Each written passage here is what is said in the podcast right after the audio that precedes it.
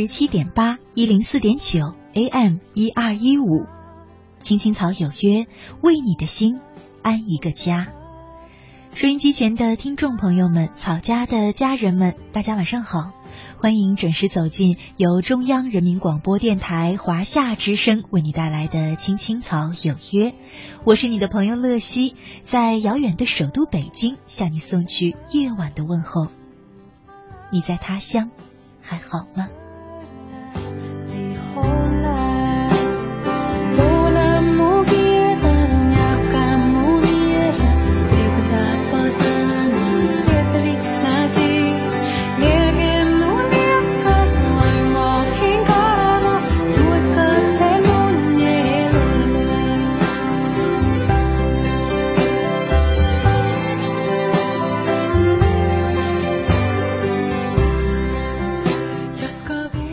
今天呢是二零一六年的一月十三号，也是周三，和大家呢一起走进的是草家每周三的爱的温度。嗯，这个板块呢是从大概两年前的时间，我们啊新版《青青草有约》改版之后就一直存在的。这个名字呢是我取的“爱的温度”。我不知道会不会有一些小伙伴奇怪说，爱为什么是有温度的呢？爱不是一种感受吗？不是一种看不见摸不着的东西吗？又哪里来的温度呢？其实，这种看不见摸不着的东西，也许它本身没有温度，但是呢，它却会让人的心里产生一些暖暖的力量。而那些承载着我们的爱、我们的情的东西，更是会有一种暖心的能量。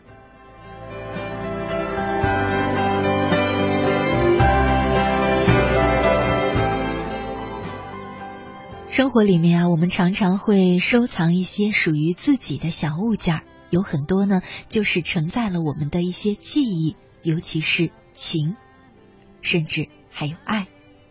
比方说，也许你的房间里就收藏着，嗯，母亲装首饰的盒子啊，你自己从小到大收过的礼物啊，每一个阶段照的照片呀，还有和小伙伴们一块儿呃上课传过的纸条啊，给远方的朋友们写过的信呢，嗯，等等等等，这些可能就是上面附属着我们的记忆，也承载着我们的爱的那些小物件。总有这么一样东西，你一直保留着，而这样东西也一定承载着独属于你的情和爱。这就是在今晚的爱的温度当中，我想和大家一块儿聊的话题。你是不是也有这样浸润着爱的小东西呢？有没有那么一样物件，你一直留到现在？那在今晚的直播过程当中，你也可以通过。微信参与到我们的直播互动当中，说一说你收藏的那些独属于你的小东西和他们背后的爱。在微信里搜索我们的账号“青青草有约”，“青青草有约”，选择加呃黄色的小对号实名认证的账号，就是我们的官方账号了。那你加关注之后呢，就可以直接留言给我了，期待着你的参与。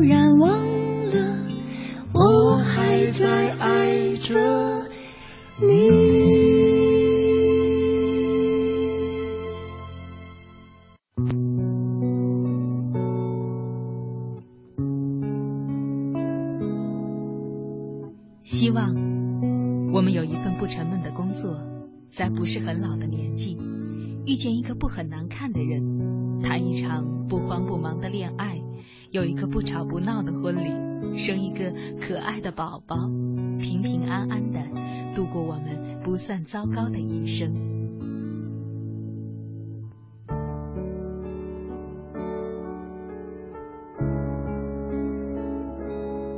青青草有约陪伴你度过即使是平凡。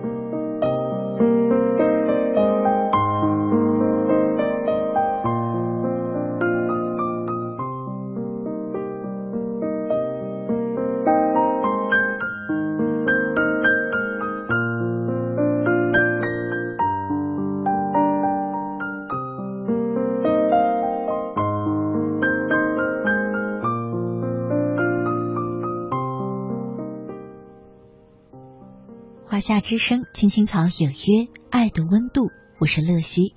今晚和大家一块儿聊的话题是：那样有爱的东西，我一直留到现在。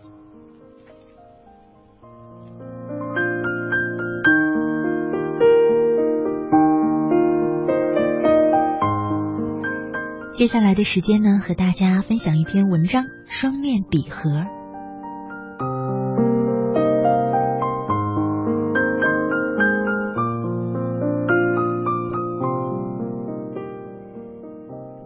是的床下面，我用纸盒子收藏着很多小时候的宝物，其中有一只非常美丽的铅笔盒。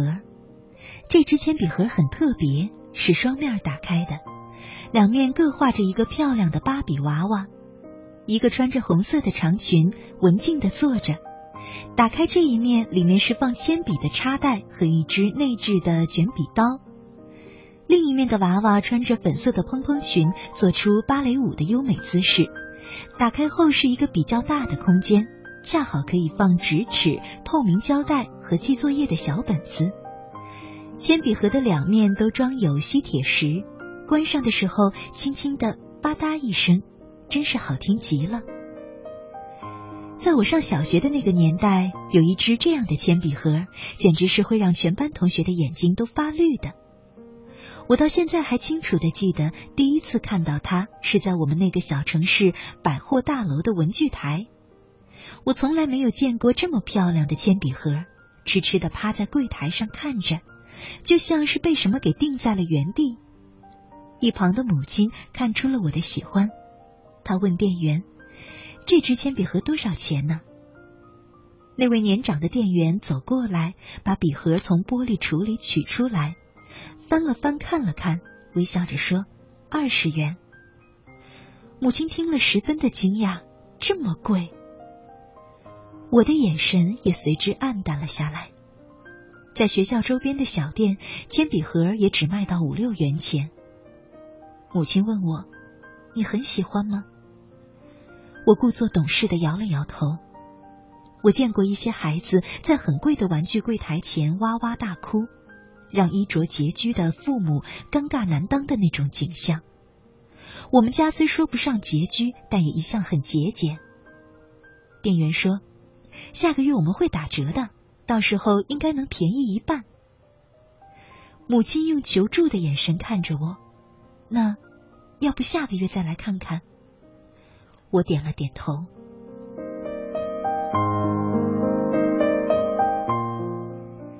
就是这样一句话，在我的心里突然燃起了希望。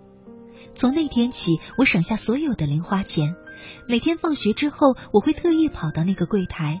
远远的，偷偷的看到那只笔盒还安静的卧在那里，我就放了心。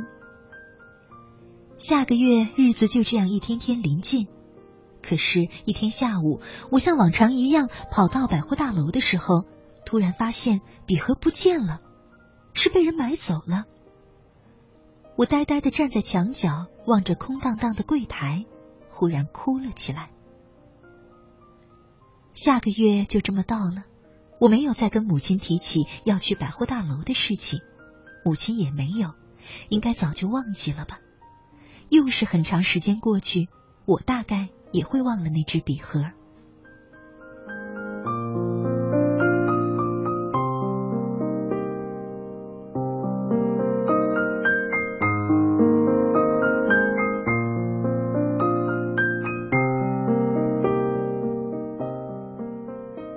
个月到了，很快一年也到了。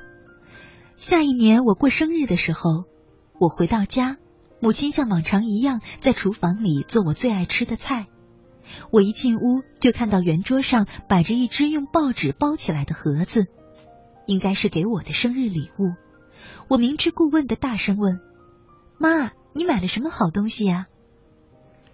母亲在厨房里答着：“你打开看看。”我迫不及待的拆开纸盒，打开盒子，居然是那只铅笔盒，它那么漂亮，那么新，我兴奋不已，真是感到好像有天大天大的快乐。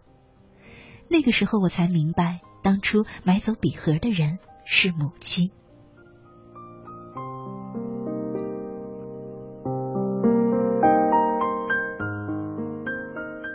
到今天，我也成为了母亲。回忆起这支铅笔盒，更有止不住的感动。父母离婚之后，母亲一个人带着我长大。她挣的不多，其中的辛苦是能想象得到的。柴米油盐，样样都要花钱。印象中，她的衣服就是那么几件，从来不给自己买什么东西。而她唯一的女儿，我的心愿，她却牢牢的记在心里，尽全力去满足。后来那支铅笔盒我一直都舍不得用，一直到今天它都是崭新的。每一次看到它，那些画面就会像电影一样奔涌到我的眼前。我抬起头，在朦胧中看到圆桌上那只用报纸包着的盒子，房间里荡漾着我最爱吃的饭菜的香气。透过厨房模糊不清的毛玻璃，我看到母亲微微弯着腰，系着围裙的侧影，正在忙碌着为我准备生日的晚饭。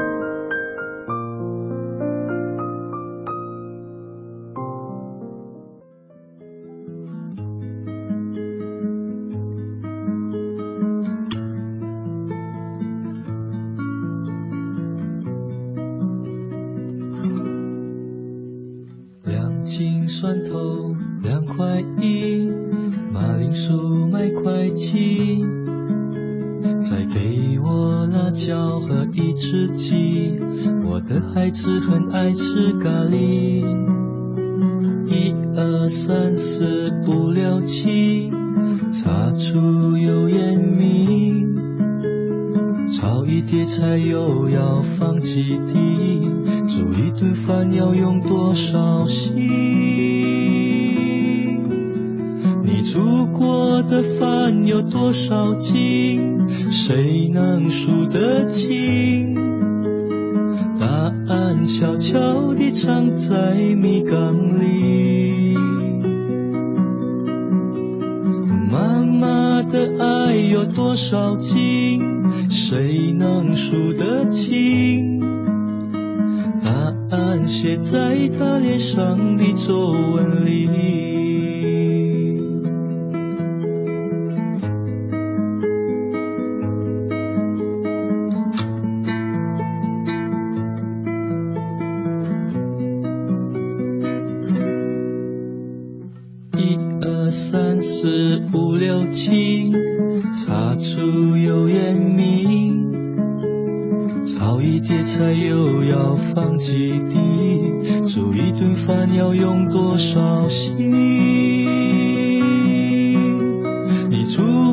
我的饭有多少斤？谁能数得清？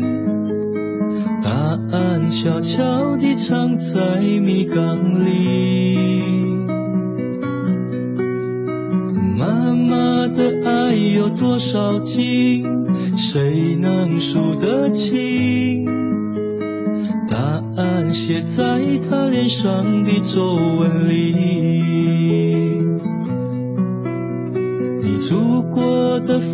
有多少斤谁能数得清？答案悄悄地藏在米缸里。妈妈的爱有多少斤谁能数得清？答案写在她脸上的皱纹里。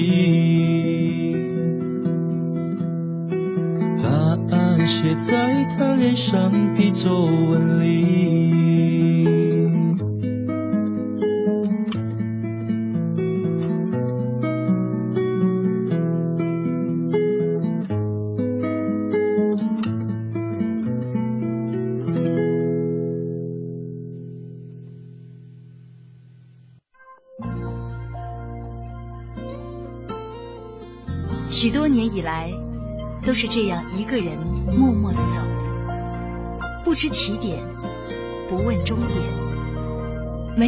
停留的驿站。密密麻麻的高楼大厦，找不到我的家，在人来人往的拥挤街道，浪迹天涯。任淡淡的风穿过单薄的身体。岁月与年华都从脚下走过，只有身边扬起的尘土，为历尽的艰辛做最忠实的记录。给我一个小小的家，我有的家。挡风遮雨的地方，不必太大。青青草有约，在漂泊的岁月里，为你的心安一个家。一个属于自己温暖的我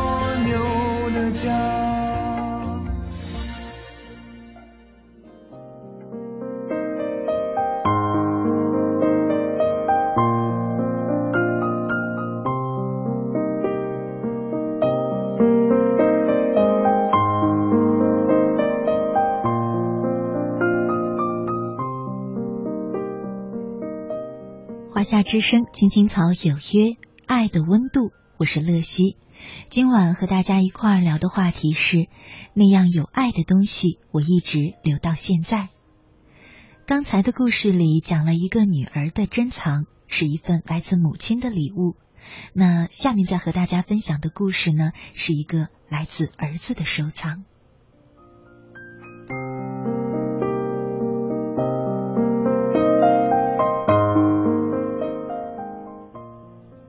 我出生在哈尔滨市一个建筑工人的家庭，兄妹五人。为了抚养我们，父亲在我很小的时候就到外地去工作，每月把钱寄回家。他是国家第一代建筑工人。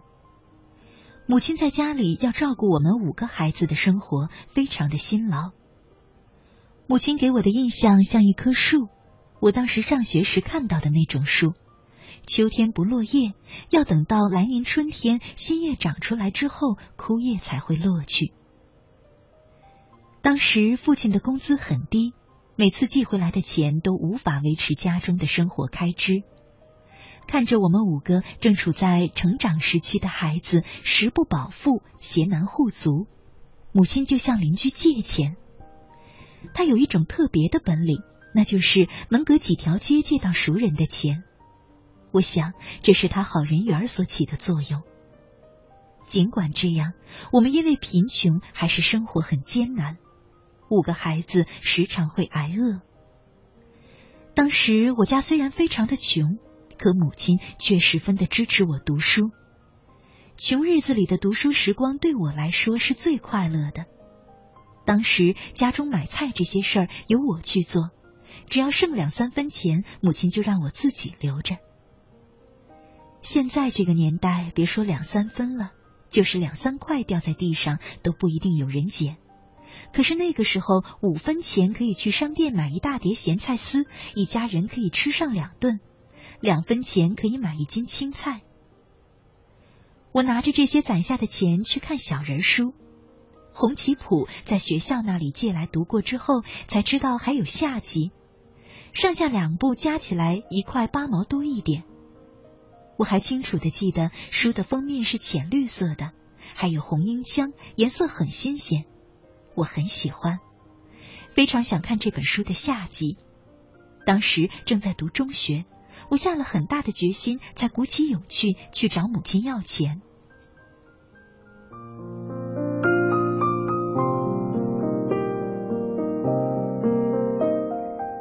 那天下午两点多，我来到母亲做工的小厂。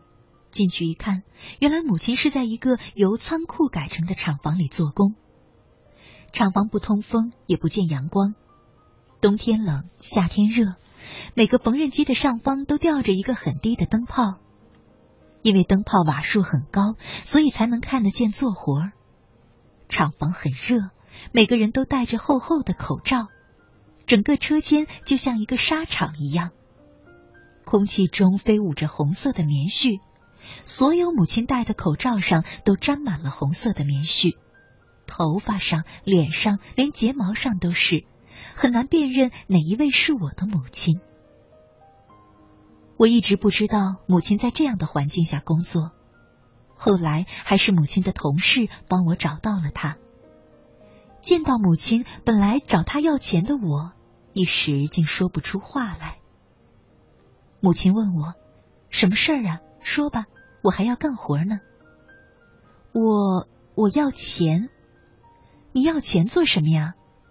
我要买书。母亲的工友纷纷的劝着他：“梁嫂啊，你可不能这样惯孩子，能给他读书就不错了，还买什么书呀？”可母亲却掏了钱给我，边掏还边说：“他呀，也只有这么一个爱好，读书反正又不是什么坏事嘛。”拿着母亲给的钱，我的心情很沉重。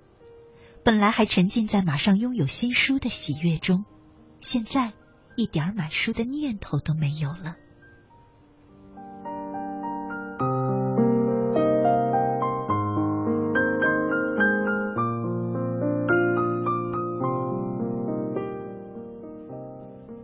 当时我心里很内疚，因为母亲在那里工作了两年多，我一直不知道他在哪里，我一次都没有去看望过他，也没有钱孝敬他。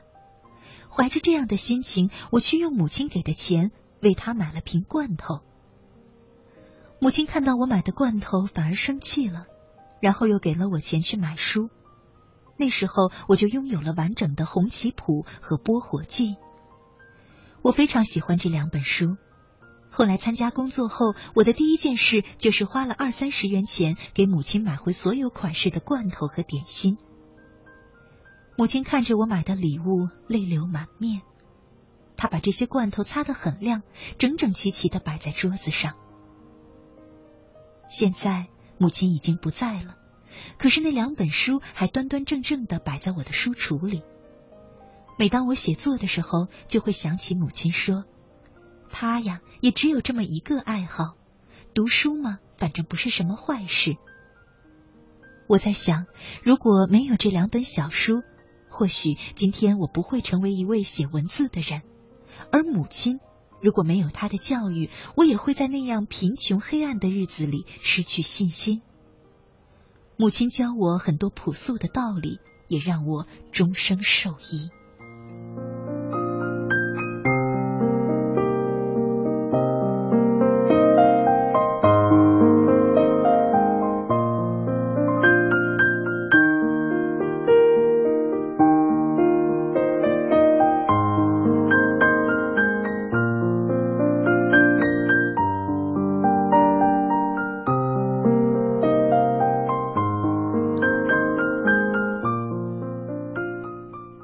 之声，青青草有约，我是乐西。稍后是一段公益广告，广告时间不长，请不要走开，我们马上回来。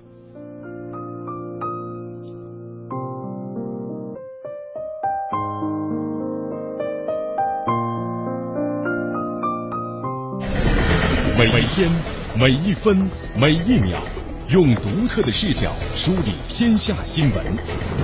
用质朴的语言品味文化岭南，用动听的音符奏响华美乐章。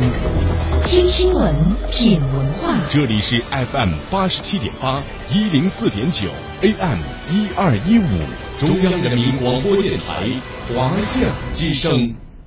权威迅捷的新闻资讯，听说新闻中的道理，丰富实用的生活信息，与您同行，悦耳动听的美妙音乐，给你好听。欢迎登录各大手机软件应用商店，搜索“华夏之声”或“香港之声”，您就可以下载到软件，实时收听，随时点播华夏之声、香港之声节目。华夏之声、香港之声手机 App 为您提供高质量的听觉享受，打造收听广播的完美体验。爸妈，快点儿！急什么呀？早点去可以多玩会儿呀。好，咱们去哪个游乐场啊？去个离家近的吧。不，去最大最好玩的。都不对，咱们得去最正规、最安全的。哇，太漂亮啦！我要玩海盗船，还有过山车。宝贝，没到十四岁是不能坐过山车的。妈妈说的对。那我坐海盗船总行了吧？等会儿啊，我看看这里有没有安全合格证。行，去吧。宝贝儿，还记得爸爸教你的安全须知吗？记得，要听从工作人员指挥，不能把头、胳膊、腿伸到护栏外面。还有啊，千万别自己解开安全带。嗯，知道了。等一下，把你的帽子、钥匙都取下来，放妈妈这儿。真麻烦，我能去了吗？哎，别急啊，慢慢上。国家应急广播提醒您：安全乘坐游乐设施，谨防乐极生悲。您正在收听的是《青青草有约》，FM 八十七点八，华夏之声，欢迎您继续收听。有一个孩子独自在外打拼，有成功的喜悦，也有更多奋斗的艰辛。可是，一直以来，在前进的道路中，面对困难，他始终选择微笑，去坚强面对，因为在他的背后有一个温暖的家。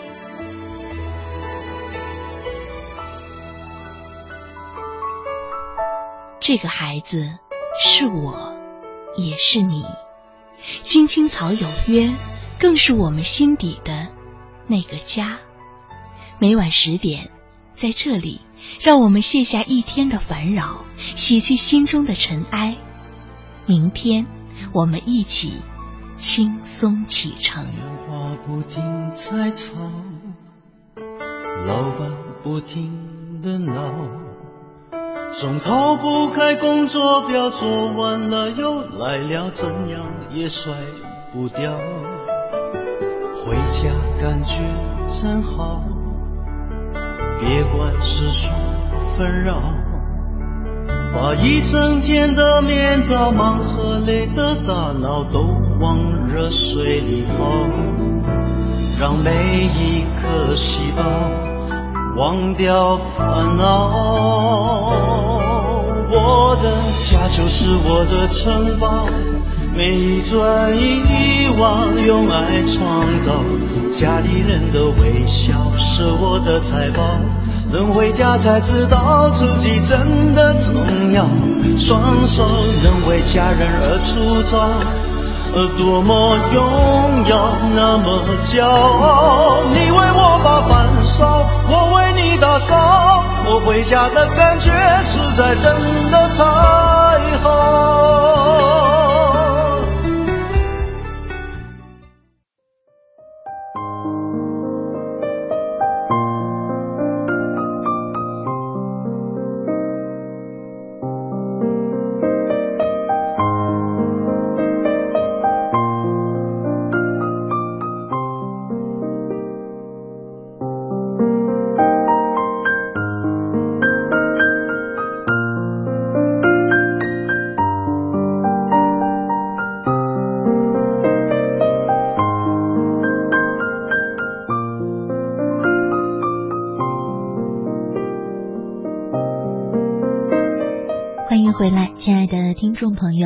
现在正在收听的节目呢，是由中央人民广播电台，呃，华夏之声为你带来的《青青草有约》，我是你的朋友乐西。今天呢是周三，和大家一起走进的是草家每周三的爱的温度。我们正在聊的话题是那样有爱的东西，我一直留到现在。在我们节目进行的同时，你可以通过微信参与到我们的直播互动当中，在微信里搜索我的账号“青青草有约”，选择加黄色的小对号实名认证的，就是我们的官方账号了。那你加关注之后呢，就可以直接留言给我。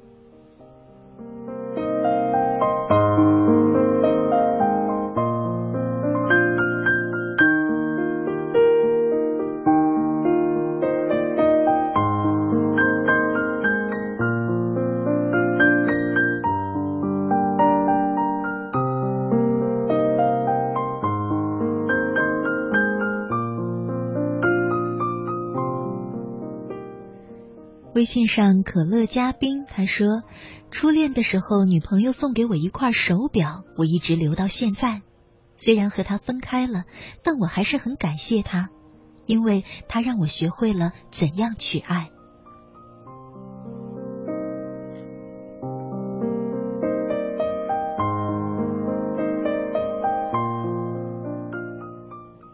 半个夏天，他说。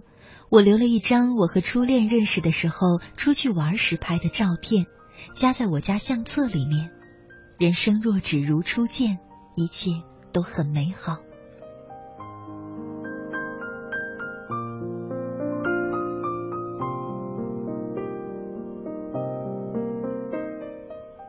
王军他说：“乐西姐姐您好，这是我第二次留言，上大二的时候，陈琳送给我一台收音机，我一直保留到现在。我们有共同的爱好，听华夏之声。明天他就要回家了，不知道现在他是否在听广播。祝他一路平安到家，也祝愿青青草有约越办越好。”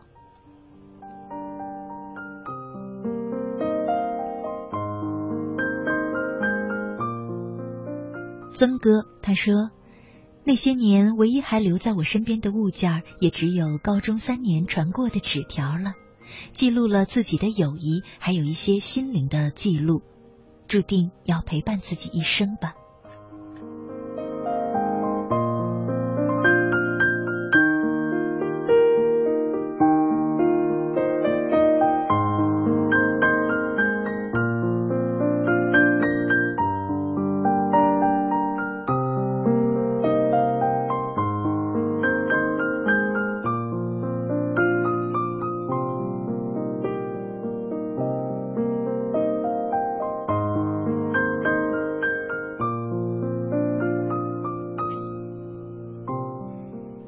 传过的纸条，互相写过的信，还有呢，这些年我们发过的短信、微信，可能这些很琐碎的生活语言，却记录了我们不平常的一段情、亲情、友情，或者是爱情。我知道有很多朋友好像有这种抄下来曾经啊发过的微信呐、短信呀上面的文字这样的习惯。我还见过一位朋友把她和男朋友从恋爱开始发过的短信到后面 QQ、微信，整整一本都抄下来，然后在结婚的时候送给对方当礼物。我觉得啊，这是特别特别特别有爱的、有心的这么一个爱的礼物。接下来呢，和大家分享的文章名字叫做《那些一直留在手机里的短信》。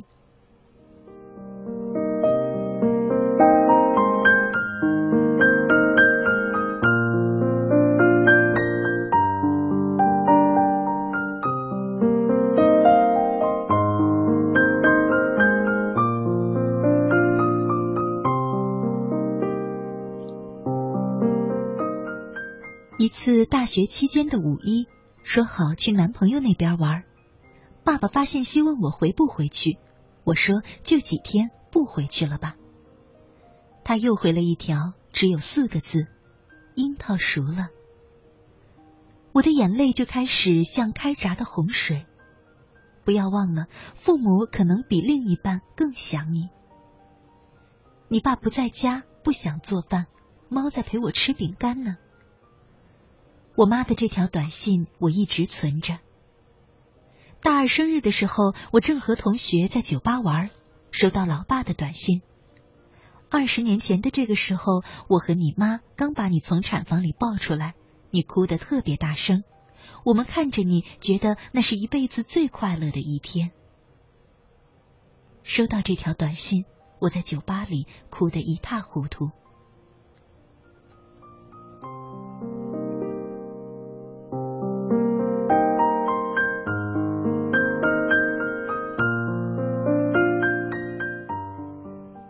他是个很古板的人，不怎么会表达感情。有一天收到我妈的短信，说她给我爸买了个杯子。我爸说：“怎么只买一个呢？给我姑娘也买个一模一样的吧。”我妈说：“你孩子不喜欢这种模样的。”我爸说：“不行不行，一定要买，我偏要跟他用一模一样的。”我突然泪流不止，我想，他只是想我了吧。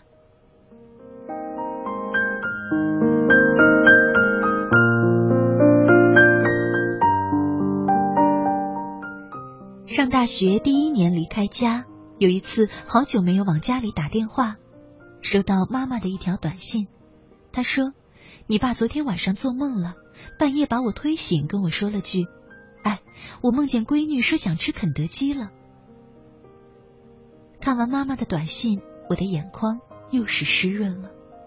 后来想起来就心酸，无论长多大，在爸妈心里，我还是个小孩子。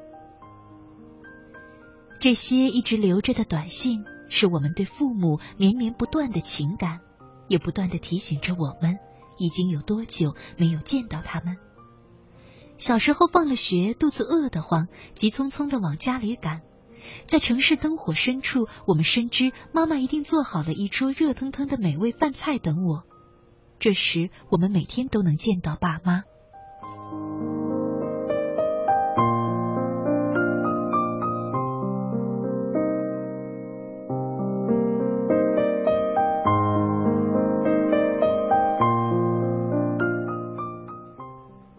高三时住校学习，为着高考课业繁重，一周回家一次。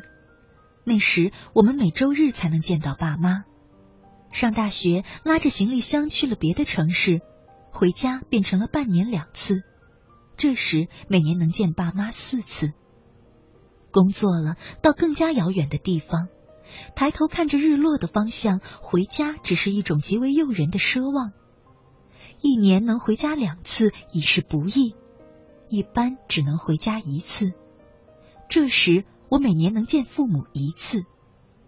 算算，父母现在五十多岁，假若他能活到一百岁，我们保证一年回去一次，那还能见几次面呢？倘若有事耽搁了两年或者更长的时间才回去一次，那我在想。常回家看看吧，别让父母只留在我们的短信里。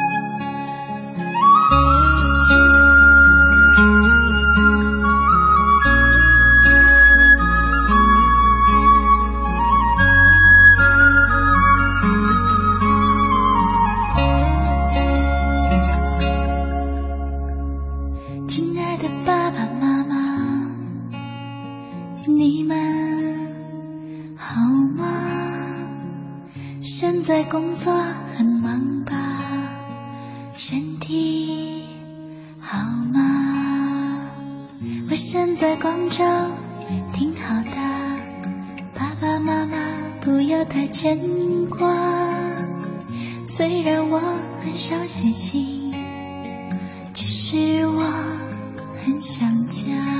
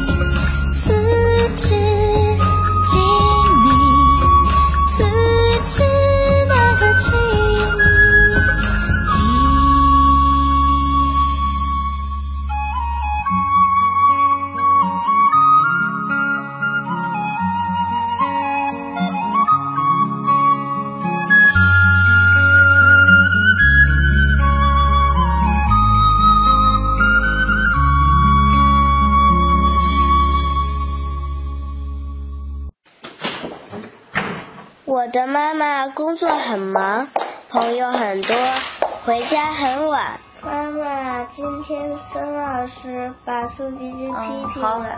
赶紧睡吧啊！妈妈明天早上还上班，你还要上学呢，好吗？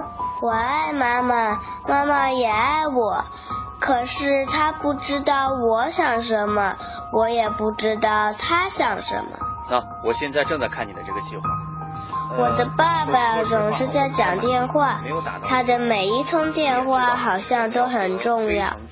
反正我也没什么话想对他讲，他大概也不晓得要对我说些什么。你有工作，我也有工作；你有应酬，我也有应酬。有时候他们还好，有时候吵得很凶，我也有啊。有时候都不说话。孤单的时候，我会抬头望望星空，不知道有没有一颗星星是我。我真想告诉爸爸妈妈，我还是个需要陪伴的娃娃。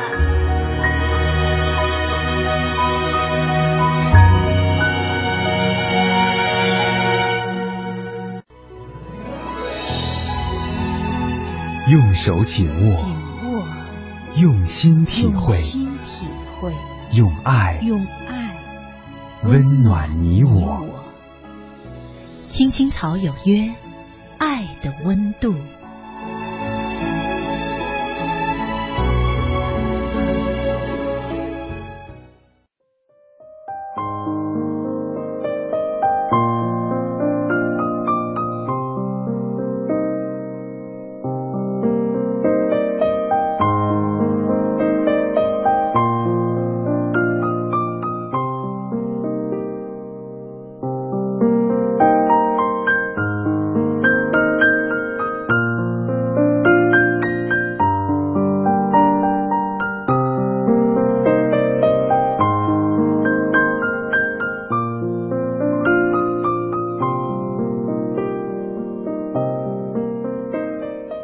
之声，青青草有约，爱的温度，我是乐西。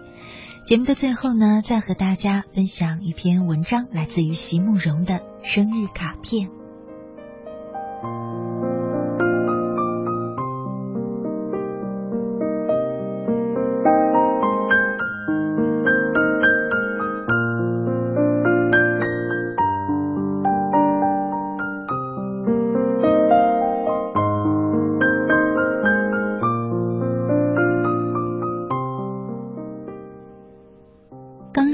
北师范艺术科的那一年，我好想家，好想妈妈。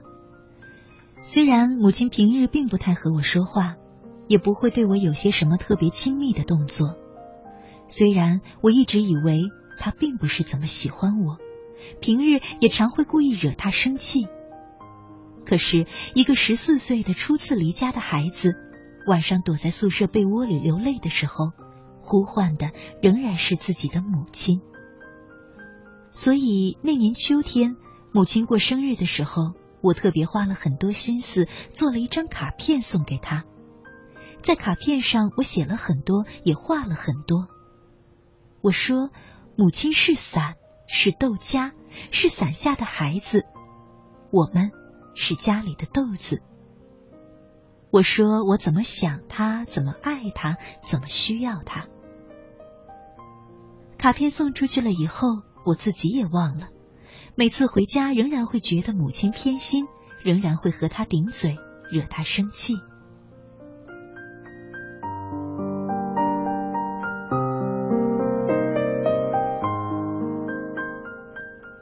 很多年过去了，等到自己有了孩子以后，才算真真正正明白了母亲的心，才开始由衷的对母亲恭敬起来。十几年来，父亲一直在国外教书，只有放暑假的时候偶尔回来一次。母亲就在家里等着妹妹和弟弟读完大学。那一年，终于弟弟也读当完兵，又出国读书去了，母亲才决定到德国去探望父亲，而且留下来。出国以前，他交给我一个黑色的小手提箱，告诉我里面装的是整个家族的重要文件。要让我妥善保存。黑色的手提箱，于是就一直放在我的阁楼上，我从来没有想过去碰。直到有一天，为了找一份旧户籍资料，我才把它打开。我的天，真的是整个家族的资料都在里面了，有外祖父早年那些会议的相片，有祖父母的手记，他们当年用过的哈达，父亲的演讲记录，母亲初婚的时候和父亲的合照，朋友们送的字画。所有的纸张都已经泛黄，却还保有一层庄严和温润的光泽。然后我就看到了我那张大卡片，用红色的圆珠笔写的笨拙的字体，还有那些拼拼凑凑的幼稚的画面。一张用普通的图画纸折成四折的粗糙不堪的卡片，却被母亲仔细的收藏了起来，收在他最珍最珍惜的位子里，和所有庄严的文件。摆在了一起，收了那么多年。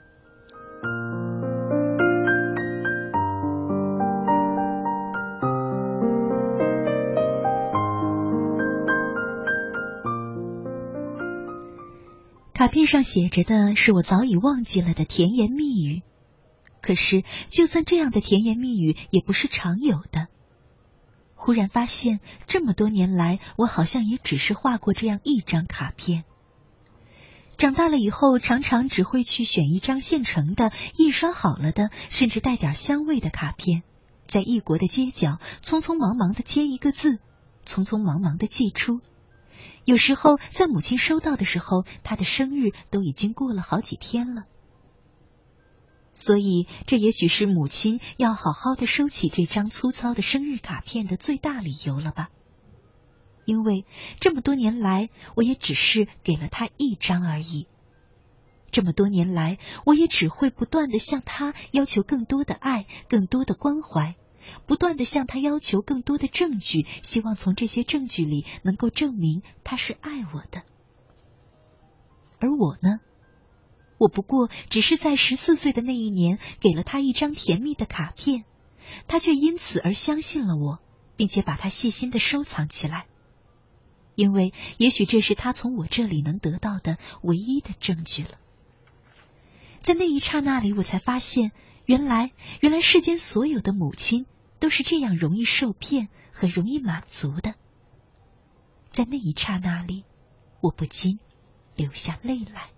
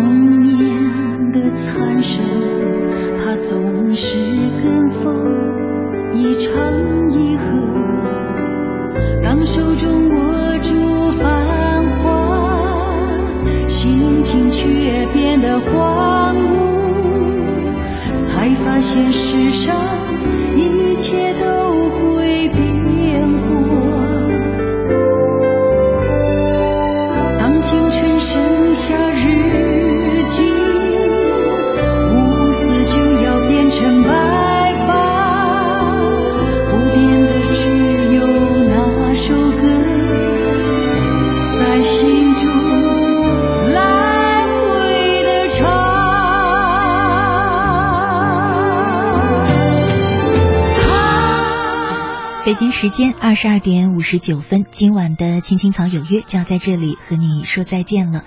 如果你想重复收听今晚的节目，在微信上关注“青青草有约”就可以了。那如果你想继续和我本人有更多的互动，在公众微信里关注我的公众账号“乐西”，快乐的乐，珍惜的惜就可以了。好了，北京时间二十二点五十九分，我们明天再见了。